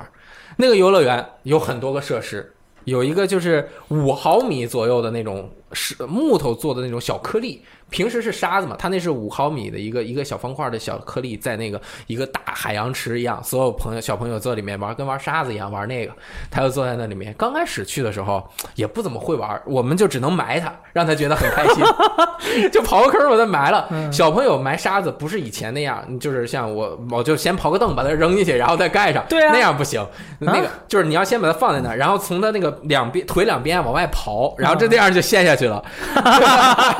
然后呢，我们就看到很多家长啊，把那小朋友放在那个小木头的那个是那个那个堆里面，然后在那儿刨，就看谁埋得快，看谁先把自己家小孩埋上。你们这家长都较起劲儿来 了，就是玩儿很开心嘛，嗯然后现在他已经会呢，拿那个小铲子，各种铲子，还有那种铲了以后淋自己身上。啊啊，他不会淋自己，他就是现在还只会往外嚷，但是有的小朋友就会互相嚷，嗯，哎就跟下雨一样，这这是一个，还有那种感觉海洋很好球对，就是很多海洋那海洋球大的呀，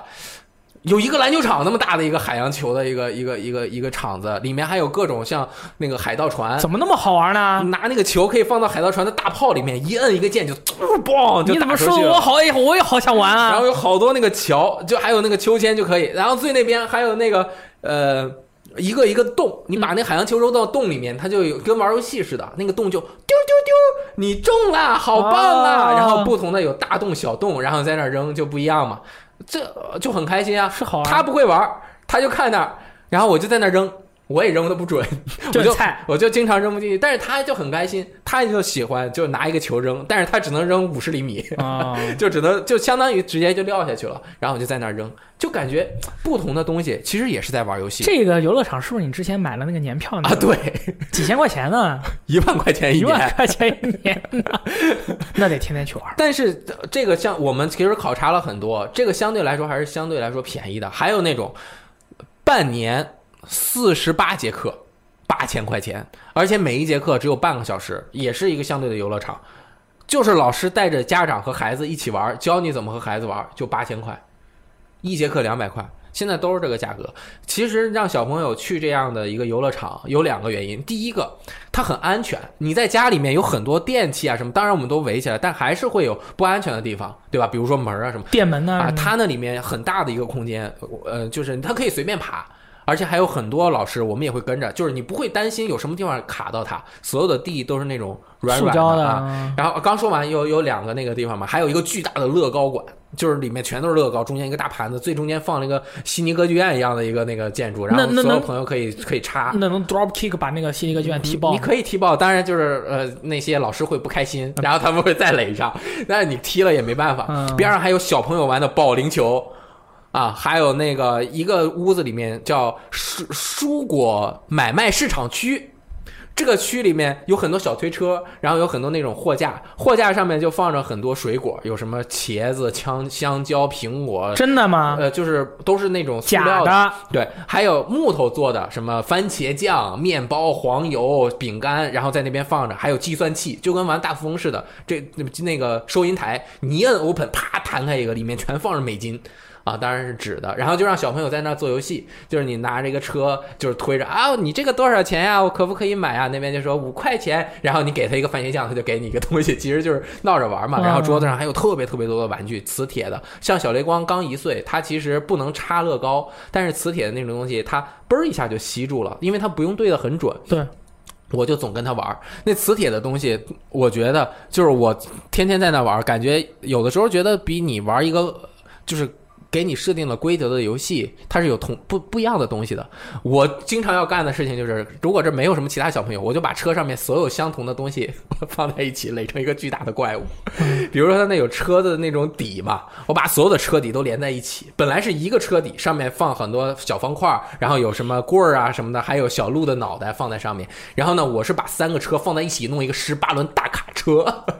然后在上面堆上各种各样的那个方块儿，方块儿上面还能放那个螺旋的那个。齿轮儿，齿轮儿之间是可以联动的，大齿轮儿接小齿轮儿，你一拧就能转。哦，他那做的特别好，就是你一拧啊，只要是你按合理的规则摆好之后，你一拧，全车身的车轴都会转，啊，然后我就做成那个，就有好多小朋友在边上看，就很开心。嗯，还有停车场我，有个问题，哎，呃，不带小朋友去能玩吗？嗯，很贵的，三百块钱一次的，哦，但是我的意思就是，如果我有钱的话，我不带小朋友去，自己也可以去玩。 呃，悬， 不知道不知道，不知道但是他呃，对，你有没有见过那个场场所里面有有单独的大没人没有带小孩没的有啊单独的？下次你可以和我和萨利一起去。不用了，不 用了，我就是问一下，我没有说我要去啊。哎，这刚说完，最好玩的是一个巨大的迷宫。嗯，那个迷宫就是每一个方块大概是两米两米五左右高，就是一个一个方块组成的一个呃大概有四四五层那么高，然后就是所有的方块连在一起不同的。最中间是一个从上到下的一个贯通的大滑梯。那个滑梯因为小朋友要玩，所以它不是一个直线的滑梯，嗯它是有阶梯的。妙，啊它往前往前走半米，然后往下滑两米，往前走半米，往下滑两米，哦这样它速度就可以缓冲。对小朋友不能单独玩，你就要带着小朋友一起爬上去。对，他爬的时候都是圆的那种，特别软的那种橡胶。小雷光就会在那边不停的往上爬，我就跟着他在那儿爬。我比有的时候会扮演大怪兽，有的时候会扮演逃逃跑的人，让他追我。然后他就在那边爬爬爬爬上去之后，我们两个弄一个呃那个垫子，下面是皮的，很滑。然后我们坐在上面，我可以保护着他，有那个藏脚的一个小兜兜，然后就嗖滑下去，然后他就特别开心，然后就又爬，咚咚咚咚咚爬上去，然后就又滑。不仅还有这个滑梯，它上面有很多迷宫，比如说它有不同的主题，爬到最爬到上面有一个有个帘儿。那帘儿就像东北那边，因为冬天很冷嘛，它要保护室内室温，就有很多那种塑料的那种呃往下皮垂的那种皮带子，嗯然后连起来。我说这里面是什么？很神秘，黑黑的，其他地方都倍儿亮嘛。我就撩开那个袋子进去，哦呦，好黑呀、我说小雷光，这里很危险啊，爸爸保护你没关系。我就抱着他往前走，我也不知道这是什么。我说这一个黑洞有什么？然后我刚往前走，平时啊，我踩的这个地方啊，都是稍微有一点塑料的那种，它里面还有灌的很多水和沙子，你一踩能够表现出那种沙子的质感。忽然我踩到了一个很软的东西，踩到的同时，发现我这个黑屋子瞬间的变亮了。变亮了一秒钟之后，就开始啵唰唰咵，然后看着那种大雨倾盆的那种感觉就出来了，就是它整个的那种灯就亮了，那是一个闪电式。哎，然后我和小雷光就说了，哎，这是咱们两个的地盘儿，我是雷电，你是雷光，我们把这里占领。然后我就不停的从那边退出来，然后再踩，从那边退出来再踩，那整个那个房间里就黑乎乎的，不停的打闪电，然后出来了。我觉得他已经胆儿胆儿大了，我们就继续往上爬。上面有一个很大的一个空间，大概八米乘八米吧，嗯黑乎乎的，里面有很多大球。刚开始我不太理解，我以为是很多小朋友在里面可以玩游戏拿球互相推，结果我发现那是一个模模拟太阳系的一个一个一个空间。那个空间里的那些球就是不同的星球，就黑乎乎的，边上有一些光，还画可能还有一些那个星球运行的轨道。然后我说小雷光，这里面好玩儿，这个嗯我们进去又没有人。然后小雷光在那儿就很害怕，他就不敢进去，因为他觉得那个嘖太黑了，害怕。然后呢，我们就在那个巨大的迷宫里面上上下下爬来爬去，因为不能让他自己小孩在里面一个人玩嘛，所以我也就跟着上上下下的。萨利嘞，萨利一般在外面休息啊好，有的时候他也会带着小雷光玩，但是他一般带着他就去玩那个积木啊啊、开小车啊之类的。还能开小车，它里面有那个卡丁车吗？呃不呃，是是人能力跑的吗，人 力的，就是你可以用脚这样在下面踩，哎然后就呦往我前去走。也有那种就是它可以在里面转方向啊，然后就带嗯着然后你在自里己要面嘟推嘟，你没有那个喇叭的啊，，就是你要大人推着他走啊啊，因为他那里面还蛮大的。然后每次玩，每天玩完了，小雷光就睡着了，对我就特别的累， 我还要休息一会儿，我才能开车回去。对然后呢，我把它放在车上，一般它马上就入睡了。对睡着了之后，因为你一抱起来它就醒了，对，所以我和萨利不想把它抱起来。为什么？因为如果它睡着觉，我们回到了家，它再继续睡觉，我们就可以干别的。对 对，所以我们就把那个安全座椅直接拆下来，把车上的安全座椅拎着拎回家去，然后把它就坐在安全座椅，平时是在车的安全座椅上面睡着了。然后呢，这个是他在家的一个角落里面， 还是坐在安全座椅上面睡觉。后来我发现这个招儿挺好的呢，他平时我们出门的时候他也会睡着，对那我们就直接他睡着，我们就把安全座椅直接拎到餐厅里面，他就坐在我们在这吃饭。平时的小朋友都是坐在一个这个儿童安全座椅、安全椅上面嘛，啊、宝宝椅上面。那他就坐在那个安全座椅在边上那边睡觉， 特别可爱。然后过来过去的人都会看他，就挺好玩。过一会儿醒了，然后发现家长在旁边也不会哭，嗯，哎，反正就过了几天，感觉我一共玩游戏也不到十个小时，因为只有每天晚上他九点多睡了觉，我再玩过。但是有的时候都玩一天很累了，就没得玩。那你是啊，你不玩游戏，你玩人玩了一天了，也挺开心。对，，就玩各种游戏。然后你在家带着他的时候，你也不能玩游戏，嗯，你能看电影，但是呢，你看一个电影，如果你不接着看，那剧情跟不上。那是啊，除非你看一特别没劲的，就是纯逗乐的片儿，或者是老片儿对。所以我最近我就在家发现，我可以看纪录片，看纪录片还行，因为你听声音，它会有纪录片很多都是以说话为主的嘛。嗯然后我最近就一直在看纪录片，推荐给大家看 NHK 的纪录片，特别好看啊，很好看。具体的就不在节目里说了，大家可以去搜一搜。好，啊，反正这就是我十一什么游戏也没有玩，感谢雷电老师这个关于天伦之乐的分享。嗯，这个哎，但感觉这种你我们的啊用户，我们的用户嗯其实很多有小孩的，很多有啊，嗯但是这种安静的日子其实很难得的。一是你平时工作的时候你静不下这个心来啊，对，啊，二是你平时也挺累的，三是工作生活上面还有很多事儿，就是让你很焦虑嗯，啊，所以这几天感觉过得特别的漫长，就每天会分成七八瓣儿过。早上起来吃早饭是一趴，吃完早饭出去玩儿是一趴，中午吃饭是一趴，中午吃完饭出去玩儿是一趴，啊，这然后不是一直都在玩吗？晚饭一趴，哎晚上吃完了还要玩，晚上吃完了就在家看纪录片儿，带小雷光，哦那还然后他行睡觉了挺好嗯又一趴，真的，每天都是这样。但你没有感觉到腻，我还想再多过几天，比天天在这儿录电台好玩。好，哎呃，呀这个国庆这个已经结束了啊，嗯可恭喜大家！这个今年所有的法定节假日应该已经都过完了，长长的嗯应该是已经都过完了，所以说。